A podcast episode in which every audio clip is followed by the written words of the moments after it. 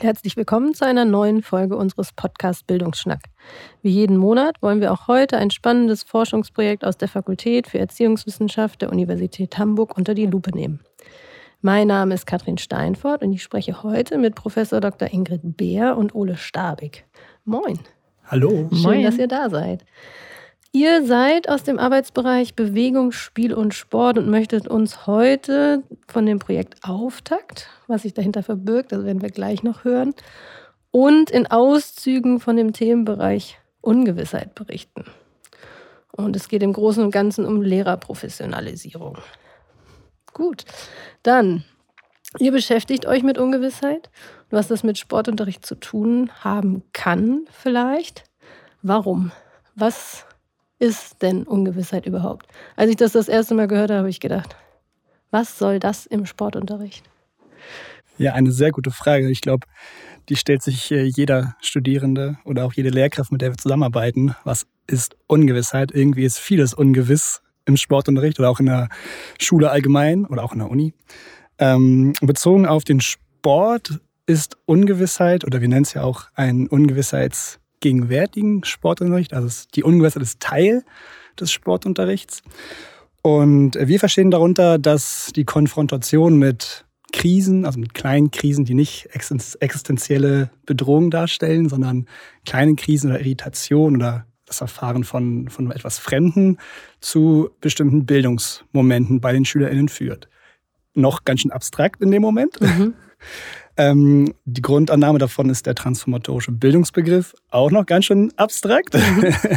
Was, darunter, was wir darunter verstehen, ähm, sind Momente wie beispielsweise, dass SchülerInnen mit etwas Neuem konfrontiert werden, einer neuen Sportart oder einer neuen Bewegung und dadurch in eine Situation geraten, wo sie vielleicht auch mal nicht weiter wissen oder eine Herausforderung bewältigen müssen.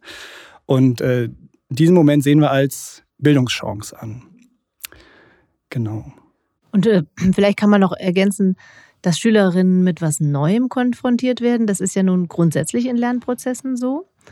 Und äh, was jetzt hier aber nochmal betont wird, ist die Radikalität von neuen Dingen. Also ich bringe jetzt mal unser Rolla-Bola-Beispiel schon. Das ist so eine kleine Plastikrolle, vielleicht so äh, gut oberschenkeldick. da liegt ein Brett drauf. Und da muss man dann ausbalancieren. Es ist so ein Balanciergerät aus der Zirkuspädagogik. Hat man vielleicht schon mal gesehen irgendwo auf dem Straßenfestival oder so. Das hat eine gewisse Sturzgefahr. Das kennen die meisten nur vom Ansehen, haben das noch nie gemacht. Das heißt, es ist radikal neu für sie. Wenn sie nun einfach nichts weiter bekommen als eine Mattenabsicherung, das Gerät und die Aufforderung, mach mal und nicht jetzt sozusagen langsam an die Hand genommen werden, Vorübung 1, Vorübung 2, sondern wirklich sich problemorientiert direkt mit dem, was das Gerät fordert, auseinandersetzen müssen. Das wäre so eine Neuartigkeit als Impuls von Ungewissheit. Es könnte aber auch eine Verfremdung sein. Also zum Beispiel, wie man über einen Kasten turnt, lernt man. Da gibt's halt die Hocke und da gibt's die Grätsche und irgendwie drüber springen. Aber wenn man jetzt äh, den Kastendeckel abnimmt und nebendran stellt als Schräge und fragt so, was könnt ihr denn mit diesem Gerät jetzt turnerisch anfangen? Das wäre so ein Verfremdungsmoment. Dann ist auch unklar, was jetzt gefordert ist. Und man muss mit dem eigenen, mit dem individuellen Antwortvermögen auf diese Herausforderung antworten. So nennt das. Äh, es sind also Antwortweisen, die dann herausgefordert werden. Und äh, denen wird in pädagogischer Hinsicht oder in erziehungswissenschaftlicher Hinsicht ein größeres Potenzial auch für individuelle vertiefte Bildungsprozesse zugesprochen, als wenn ich die Lernenden mehr oder weniger engschrittig so am Gängelband von einer Vorübung in die nächste geleite. Und ähm, an welcher Stelle kommen denn dann die Lehrerinnen überhaupt noch zum Tragen? Also wir hatten ja gerade schon gesagt, es geht auch um Lehrerprofessionalisierung bei euch. Äh, die Lehrkraft steht dann einfach daneben und macht nichts? Grundlegend steht die Lehrkraft im Zentrum, denn sie muss es arrangieren. Und ähm, die Annahme ist unserer Seite, von unserer Seite, dass ähm, die Lehrkräfte eher dazu neigen, Unterricht zu schließen, dass sie es eng führen, dass sie nicht mit Situationen konfrontiert werden, die sie vielleicht nicht mehr ähm, ja, die Hand drüber haben, sondern dass sie das annehmen und ähm, ja, ausprobieren, sage ich mal so, ähm, dass solche Situationen ähm, auch zugelassen werden. Mhm. Und äh, wie du schon sagst, äh, am Ende bei so einem Arrangement ist die Lehrkraft eher ähm, unterstützend. Die Lehrkraft leitet grundlegend an, aber nachher bei der Bewältigung der Aufgabe steht der Schüler natürlich im Fokus und soll mit seinen Möglichkeiten diese Herausforderung bewältigen. Und wie stellt man in so einem Unterricht denn sicher, dass die von euch angenommenen Bildungschancen auch ja, ankommen, verwirklicht werden von den Schülerinnen und Schülern? Ne, ein Stück weit ist das schon. Also du hast ja nach der ähm, Aufgabe der Lehrkraft gefragt. Mhm. Und ähm, es gibt ja verschiedene Antwortweisen auf so eine Herausforderung. Also in der Theorie sagen wir, es gibt die Antwortweise, das sowas Fremdes, Irritierendes, Ungewisses abzulehnen. Und dann, wenn ich also SchülerInnen mit so einem Setting konfrontiere und merke, mh, hm, die lassen sich da gar nicht drauf ein, dann ist es meine Aufgabe als Lehrkraft dafür zu sorgen, dass die Rahmenbedingungen so verändert werden, dass die Chance, dass sie sich einlassen können, doch wieder höher wird. Das mhm. wäre das eine. Denn eine andere Antwortweise wäre, dass man auf das Ungewisse ähm, mit Dingen antwortet, die man schon kennt. Also wir haben zum Beispiel mal ein ein Setting gemacht, wo es um ein Ballspiel ging. Da sollten die Chukball spielen. Das ist ein relativ einfaches, kleines Ballspiel, wo es darum geht, auf einen ähm, Kasten als Korb zu werfen, so ganz grob unter bestimmten Regeln. Das haben wir gemacht mit den SchülerInnen. Die haben das Spiel gelernt. Das ist ein kleines Spiel, das kann man also innerhalb von Viertelstunde, 20 Minuten gut einführen. So, und dann gab es einen kurzen Break und eine Reflexionsrunde. Und äh, dann wurde die nächste Aufgabe gestellt, ja, jetzt entwickelt das Spiel mal selbst weiter. Also er findet mhm. weitere Regeln, regelt das Spiel weiter, aber ohne Ball. Mhm. Und das ist so ein Verfremdungsmoment wieder. Ein Ballspiel ohne Ball ist ja jetzt erstmal so, was soll das jetzt? Ne? Und so haben die SchülerInnen auch reagiert und haben dann aber relativ schnell mit einer Antwortweise zum Teil reagiert, dass sie das, was sie aus anderen Zusammenhängen schon kennen, eingesetzt haben. Das wäre also Antwortweisen, mit dem so, äh, ja, hier kommt jetzt was Fremdes auf mich zu, okay, und dir, dir Fremdem antworte ich jetzt, indem ich dir das entgegensetze, was ich aus anderen Zusammenhängen eigentlich schon kenne, also so ein Übertrag. Das ist eine Möglichkeit, so konnte die Situation gelöst werden. Da hat ein Schüler vorgeschlagen, ja, ja, das machen wir manchmal im Fußball auch. Da spielen wir irgendwie so ohne Ball äh, Raumläufe und so weiter. Ne? Und dann haben sie das so gemacht. Er hat das dirigiert.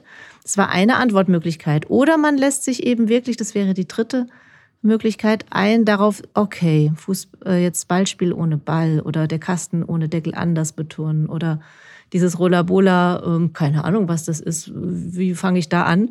Sich also relativ offen dem Fremden gegenüberzustellen und, und sich da wirklich drauf einzulassen, das wäre so ein kreatives Antworten. Und äh, das sind dann Momente, wo man wirklich Fremdes zulässt mhm. und äh, sich daran sozusagen in der Auseinandersetzung mit diesem fremden, irritierenden, ungewissen in neue Handlungsräume begibt, in neue Handlungsräume rein entwerfen muss. Alles aber in bewegter Auseinandersetzung mit der Umwelt und jetzt nicht im Kopf, sondern handelnd, äh, in unserem Fach natürlich. Und da steckt dann sozusagen auch der Weiterentwicklungsimpuls drin. Das wäre dann ein Moment, also ein Bildungsmoment wäre das insofern, als dass man nicht ein mehr desselben macht, mhm. sondern sich wirklich auf eine andere Art und Weise der Auseinandersetzung einlässt. Und ähm, für die Lehrkraft ist das ja immer auch eine Situation, in der sie die Ungewissheit aushalten muss, weil ja sie nicht weiß, in welcher Art und Weise die SchülerInnen antworten, richtig? Genau, es wird von einer gewissen Zieloffenheit ausgegangen und mhm. dieses Verständnis versuchen wir dann weiterzugeben und dieses, genau, diese Offenheit dazu. Mhm. Und ja auch, also Offenheit dafür, aber ja auch eine gewisse Resilienz mhm. vielleicht, dass man diese Situation auch mal aushalten kann, in denen die Kinder oder Schülerinnen und Schüler erstmal etwas ausprobieren müssen oder vielleicht auch nicht sofort zum Ziel kommen und dann nicht ich sofort einschreite und sage, hm, jetzt müsst ihr das aber so und so machen, oder? Absolut, das ist eigentlich ein ganz schöner Übergang zu unserem Projekt, weil genau. wir da auch festgestellt haben im, in den Gesprächen mit den Lehrkräften, dass ähm, viele Dinge schon getan werden natürlich von den mhm. Lehrkräften. Mhm. Nur, dass das dann auch von der Lehrkraft verstanden wird, was da gerade passiert und äh, mit dieser Idee des gegenwärtigen Sportunterrichts ähm, da dann auch ein Fokus gesetzt werden kann von der Lehrkraft. Mhm, genau, du hast es gerade angesprochen, euer Projekt Auftakt.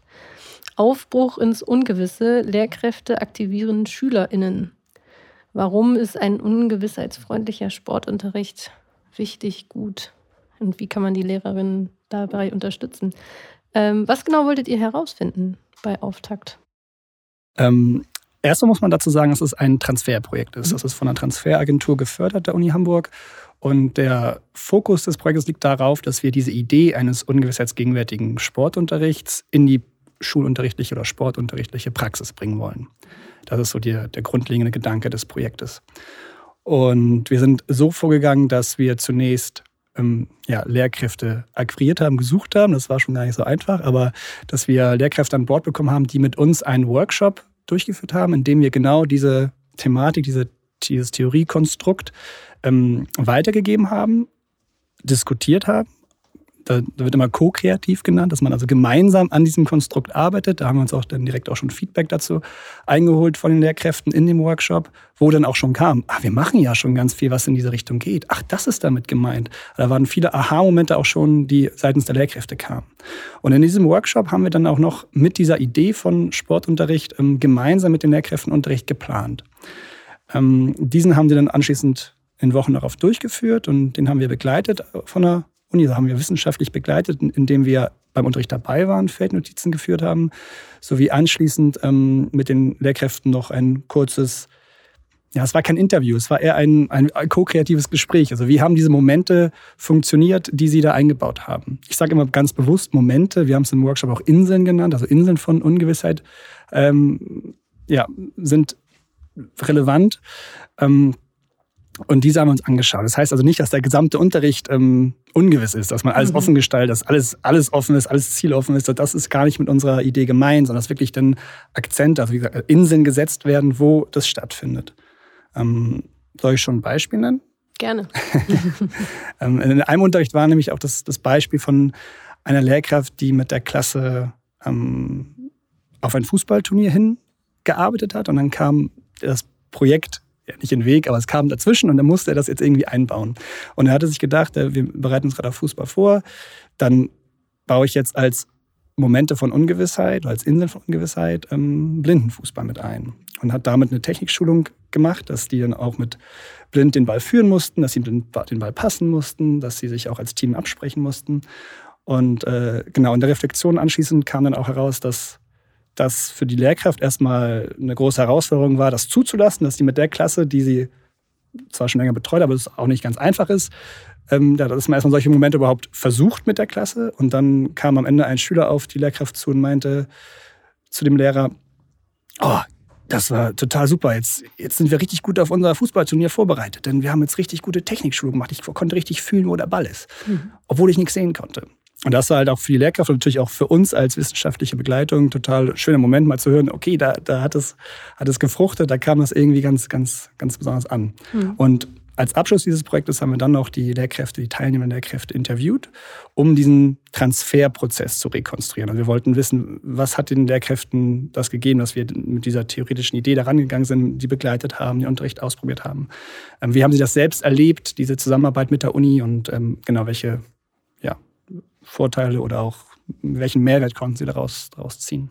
Hättet ihr oder habt ihr danach das Gefühl, dass diese Lehrkräfte das vielleicht jetzt auch öfter einbauen wollen? Oder äh, war eher so dieses, okay, ähm, ja, dann mache ich das jetzt mal, aber hinterher mache ich vielleicht doch lieber wieder meinen geschlossenen Unterricht? Es geht wieder auf den Punkt zurück, den Sie auch im Workshop ähm, selbst reflektiert haben, dass es gar nicht darum geht, um die wie oft es passiert. Du hast gerade gesagt, öfter. Mhm. Ähm, es geht eher darum, um das Bewusstsein, dass mhm. sie wissen, schau mal hier, ich habe gerade diesen Moment geplant. Das könnte auch ein Teil von einer Ungewissheitsgegenwärtigkeit sein. Und da lasse ich vielleicht jetzt mal mehr zu. Mhm.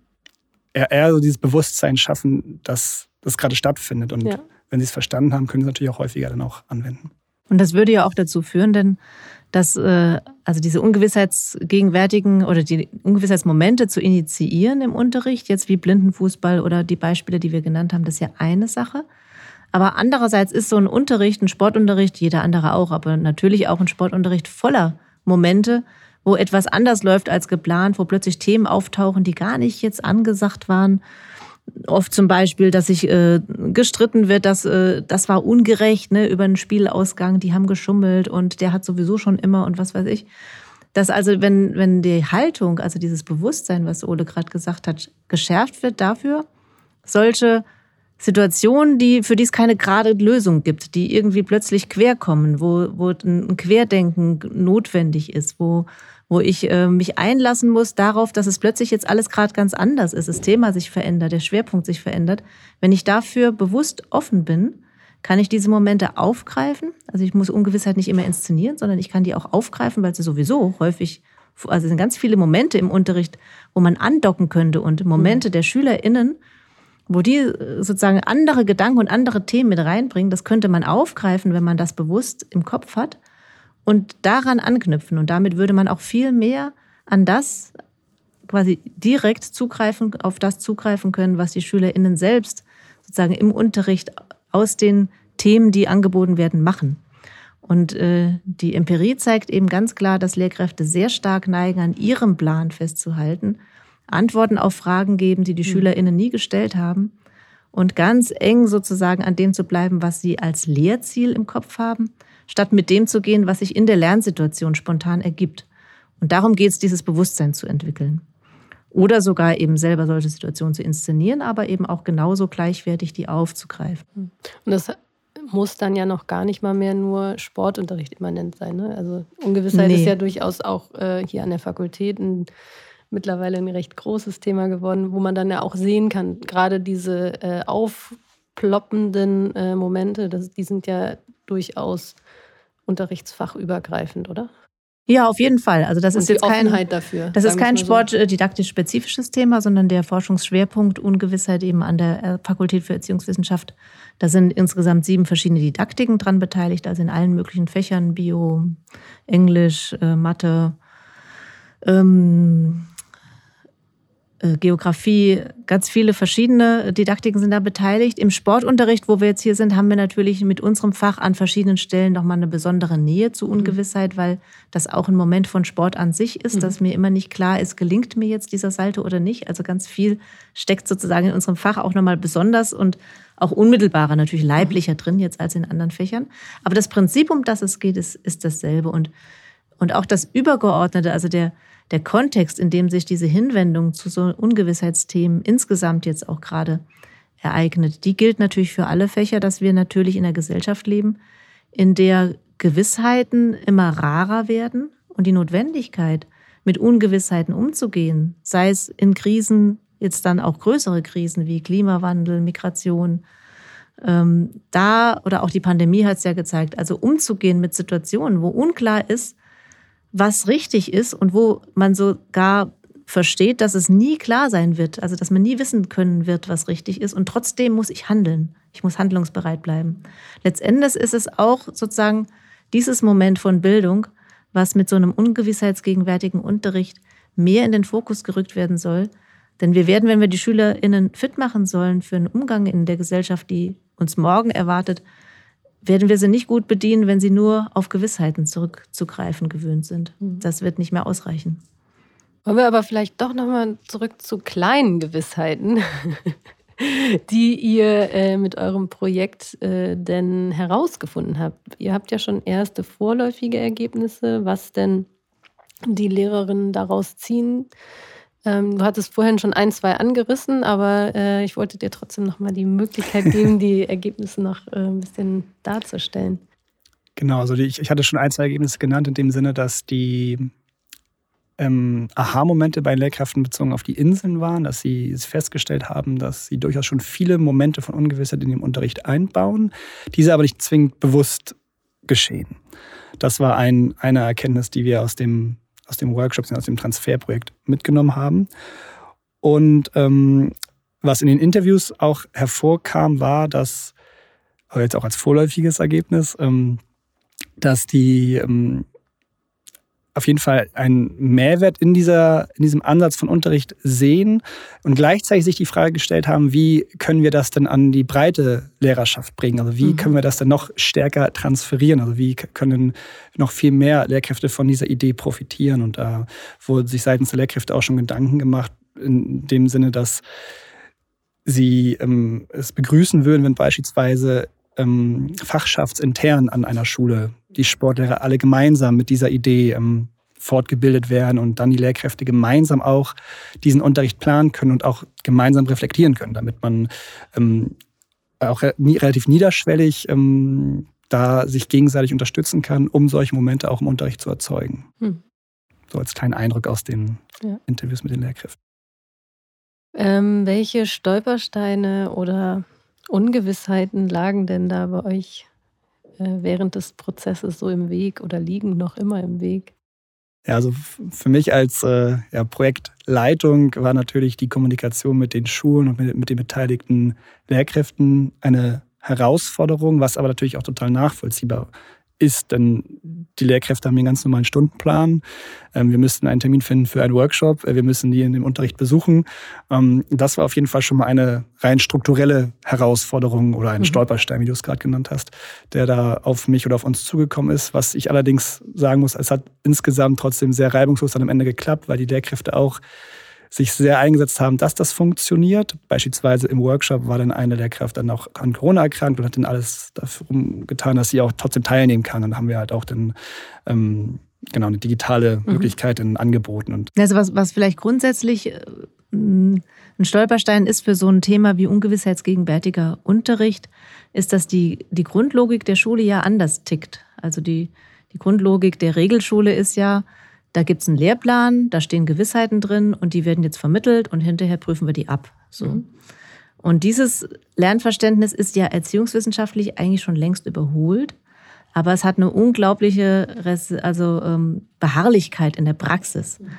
Und das ist wirklich eine Herausforderung für Lehrkräfte, da dagegen zu gehen und zu sagen, ich mache es in meinem Unterricht jetzt aber anders, weil sie müssen sowohl selbst dahinter stehen, als das quasi auch gegen die Logik von Schule, Eltern, Fachschaft vielleicht, ähm, Schulleitung, den Erwartungen der SchülerInnen selbst. Also das ist ja wirklich sozusagen ein, eine, eine andere, auf, ähm, ein anderes Denken, was da gefordert wird. Und ähm, das macht es schon insofern schwieriger, äh, als die Institution sozusagen, man muss gegen die Institution arbeiten.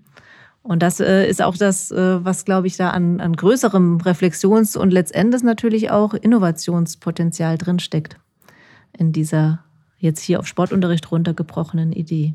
Mhm. Ähm, aber bei den Schwierigkeiten gibt es ja trotzdem sehr wahrscheinlich eine persönliche Motivation, warum ihr euch mit dem Thema beschäftigt, der über die DIS oder das reine berufliche Interesse vielleicht hinausgeht. Ja, absolut. Das ist äh, mein Promotionsprojekt oder ein Teil meines Promotionsprojekts und Projektes. Und wenn man sich ja, jahrelang damit beschäftigt, muss irgendwo eine Motivation mhm. vorhanden sein. Aber ich, ich habe mich, ähm, ich erinnere mich zurück an mein Bewerbungsgespräch tatsächlich. Da habe ich saß ich vor Ingrid und sollte auch ein Projekt ähm, vorstellen, das mit Ungewissheit zu tun hat, was natürlich jetzt was ganz anderes war damals. Ähm, aber ich habe damals äh, gesagt, äh, mir ist es wichtig, dass das, was ich beforsche, auch irgendwo ankommt. Mhm in der Schule. Also wirklich nicht nur auf universitärer Ebene bleibt, auf wissenschaftlicher Ebene, sondern dass das, was, was welche Erkenntnisse wir ähm, gewinnen, dass wir das auch direkt weitergeben können. Denn ich hatte ein Erlebnis als Hilfskraft damals noch äh, bei einer Erhebung, da hat ein Lehr eine Lehrkraft zu mir gesagt, ah, was ihr hier alles macht, das erfahren wir auch erst in fünf bis zehn Jahren. Und da dachte ich, ja, hat er bestimmt zum Teil recht, mhm. aber vielleicht kann man ja durch beispielsweise solche Projekte ähm, das wird er schneller schaffen. Und das ist natürlich dann auch eine Motivation, dass man da diesen Transfer schafft zwischen Uni und Schule und dann auch Erkenntnisse mit der Schule teilt, aber auch dann auch Erkenntnisse auch zurückbekommt, mhm. was die Lehrkräfte darunter verstehen oder was denen dabei hilft, sowas umzusetzen. Ja. Und bei dir, Ingrid? Ja, bei mir ist es eigentlich, zieht sich das Interesse an, an der Umsetzung und Beforschung ähm, offener Unterrichtsformen, das zieht sich so ein bisschen durch. Und letztendlich ist es so, wenn ich das mache, wenn ich Unterricht öffne, dann komme ich in die Situation, wo ich eben mit, äh, wo ich nicht genau weiß, was passieren kann. Dann brauche ich eine Zieloffenheit und ich muss diesen Prozess aber trotzdem als Lehrkraft, du hattest es ja vorher gefragt, was macht denn die Lehrkraft noch? Und genau diesen Prozess muss ich auch begleiten können. Und das heißt eben nicht nur sich rauszunehmen, sondern das heißt eine klare strukturelle Rahmung bieten, einen emotionalen Raum bieten, wo SchülerInnen sich einlassen können auf solche unsicheren Situationen. Und letztendlich natürlich auch inhaltlich oder auf sozialer Ebene, wenn es notwendig ist, Hilfestellungen geben, aber eben nur so viel, dass sie selber dann doch wieder mit ihren eigenen Lösungen und Ideen umgehen können. Mhm. Und das ist, das finde ich so, das ist für mich das Kernproblem von, von Didaktik. Und äh, da passt das Thema natürlich super gut rein. Super. Ähm, mich interessiert noch, wenn ihr das Projekt jetzt abgeschlossen habt, was bleibt offen oder an welcher Stelle möchtet ihr gerne weiter forschen? Also ihr hattet schon erzählt, dass schon ein nächstes Projekt in der Pipeline ist, beziehungsweise ihr schon angefangen habt. Ähm, wo soll es hingehen? Genau, du hast es gerade angesprochen. Es läuft aktuell ein Lehrlabor zur Professionalisierung für Ungewissheit im Sportunterricht, das ich gerade in diesem Semester durchführe mit Studierenden. Und das verfolgt eine ähnliche Idee, dass wir sie auch mit dieser Idee sensibilisieren, Unterricht durchführen und diesen Unterricht aber videografieren, sodass sie sich selbst, ähm, also die Studierenden mhm. sich selbst daran reflektieren können, in welchen Momenten sie vielleicht hätten mehr zulassen können oder etwas aufgreifen können. Ähm, dass wir das anhand der Videos ähm, reflektieren können. Mhm. Und diese Videos sollen möglichst auch für weitere Lehrer, Lehrer dann zur Verfügung stehen, dass wir einzelne Videoschnitte haben, wo wir diese Momente von Ungewissheit auch sehen und thematisieren können. Und das ähm, ist auf jeden Fall auch eine weitere Frage. Wie können wir diese Momente identifizieren und äh, was, was zeichnen diese Momente aus von Ungewissheit im Sportunterricht? Ist denn dann das Ziel, dass äh, alle Studierenden, alle Sportstudierenden die äh, hier studiert haben, auch mal mit Ungewissheit in Kontakt gekommen sind? Das Oder dass sie alle, dass sie alle so, ich stelle mir das so vor, wie so äh, spread the word. Also jeder, der hier äh, aus dem äh, aus der Uni rauskommt, der äh, kann weitertragen, wie gut Ungewissheit im Sportunterricht funktioniert. Also, also mein persönliches Ziel wäre das schon. Denn ich, ich empfinde es auch als Entlastung, wenn man sich mit dieser Thematik befasst, dass man als Lehrkraft durchaus auch Entlastung mhm. verspürt, weil man kann diese Ungewissheit auch besser einordnen. Ja, also die Entlastung davon, sozusagen seinen Plan eins zu eins umsetzen zu müssen. Und das geht ja auch nicht. Das erfahren wir dann immer wieder in der Praxis. Und äh, das dann aber nicht sozusagen als Defizit festzustellen, sondern konstruktiv zu wenden und dafür gewappnet zu sein, daraus dann auch ein vertieftes Lernen anzuregen. Das wäre schon was, also vielleicht unter dem großen Wort Problemorientierung ist es schon so ein bisschen was wie eine Leitlinie der Sportdidaktik hier in Hamburg. Das ist etwas, was wir in unserer didaktischen Ausbildung ähm, als roten Faden auch durchlaufen lassen. Und äh, im Prinzip ist diese Ungewissheitsgegenwärtigkeit von Unterricht eine Zuspitzung von Problemorientierung. Und von daher denke ich, wird hier wahrscheinlich keiner so richtig dran vorbeikommen, solange er bei uns unterrichtet wird. Gut. Ähm, welche Momente waren denn für jeden von euch so ein ganz besonderer für euch persönlich? Gibt es einen Moment, an den ihr euch erinnert, wo ihr sagt, oh, das war so schön oder? Also ich hatte ja eben schon einmal das Beispiel genannt mit dem Blindenfußball, wo der Schüler auf die Lehrkraft zukam und meinte, oh, das hat jetzt richtig was gebracht für unser Fußballturnier. Also das würde ich auf jeden Fall als einen dieser Momente bezeichnen. Und ähm, wenn ich das jetzt auf mein aktuell laufendes Lehrlabor beziehe, ähm, sind auch Momente besonders, wo dann die Studierenden feststellen, dass diese Störungen, die im Unterricht passieren, dass die halt auch produktiv genutzt werden können. Denn das haben wir bisher jetzt theoretisch aufgearbeitet, mhm. aber jetzt kommt, steht die Reflexion an ihres Unterrichts und da bin ich gespannt, was dann noch an Momenten da passieren wird. Und bei dir? Ja, im Prinzip ein bisschen ähnlich. Also wenn, wenn man Studierende genug ermutigen kann dazu, dass sie solche ungewissheitsgegenwärtigen Situationen in ihren Praktika, Kernpraktikum oder was auch immer denn auch wirklich zulassen und unterrichten und einem dann sozusagen hinterher sagen, ich hätte nie gedacht, dass die SchülerInnen da so viel draus machen. Also so selber quasi Aha-Effekt hat Ole eben genannt. Das, das ist natürlich ein schönes Erlebnis dann, äh, wenn man in der Lehrerausbildung arbeitet. Und vielleicht so auf der Metaebene war für mich noch ein besonderes Erlebnis, dass ich immer so dachte, ja, das ist jetzt so ein Orchideenthema, das haben wir jetzt hier so in der Sportdidaktik in Hamburg oder vielleicht noch ein paar anderen Fächern. In Hamburg haben wir so eine kleine Gruppe, die macht das so. Aber je, mehr, je länger wir uns damit beschäftigen, das tun wir jetzt schon einige Jahre, desto mehr merken wir, das ist eigentlich äh, ein Riesenthema. Und äh, wir sind da gar nicht so auf der Orchideenseite, sondern da ist jetzt ein Forschungsschwerpunkt draus geworden und das ist gesellschaftlich auch einfach hochrelevant und es ist auch wissenschaftlich hochrelevant. Und das war für mich schon auch nochmal so ein Erlebnis, wo ich so dachte, oh, hätte ich gar nicht gedacht, dass wir jetzt äh, mhm. auch doch mittendrin sind und nicht nur irgendwie so ein Spezialthema da abarbeiten. Super, vielen Dank. Ich glaube, ihr habt uns allen gut darstellen können, wie oder warum Ungewissheit äh, vielleicht in vielen Unterrichten und besonders im Sportunterricht äh, ein relevantes Thema ist. Vielen Dank. Danke dir. Danke auch für das Interview. Dies war eine Folge vom Bildungsschnack. Jeden Monat wird hier ein Forschungsprojekt der Fakultät für Erziehungswissenschaft der Universität Hamburg vorgestellt. Wenn Sie wissen wollen, zu welchen Themen die Wissenschaftlerinnen und Wissenschaftler an unserer Fakultät forschen, wie genau sie das eigentlich machen und welche Relevanz das für Bildung und Gesellschaft hat, dann abonnieren Sie uns bei Spotify und iTunes. Danke fürs Zuhören, tschüss und bis zum nächsten Mal.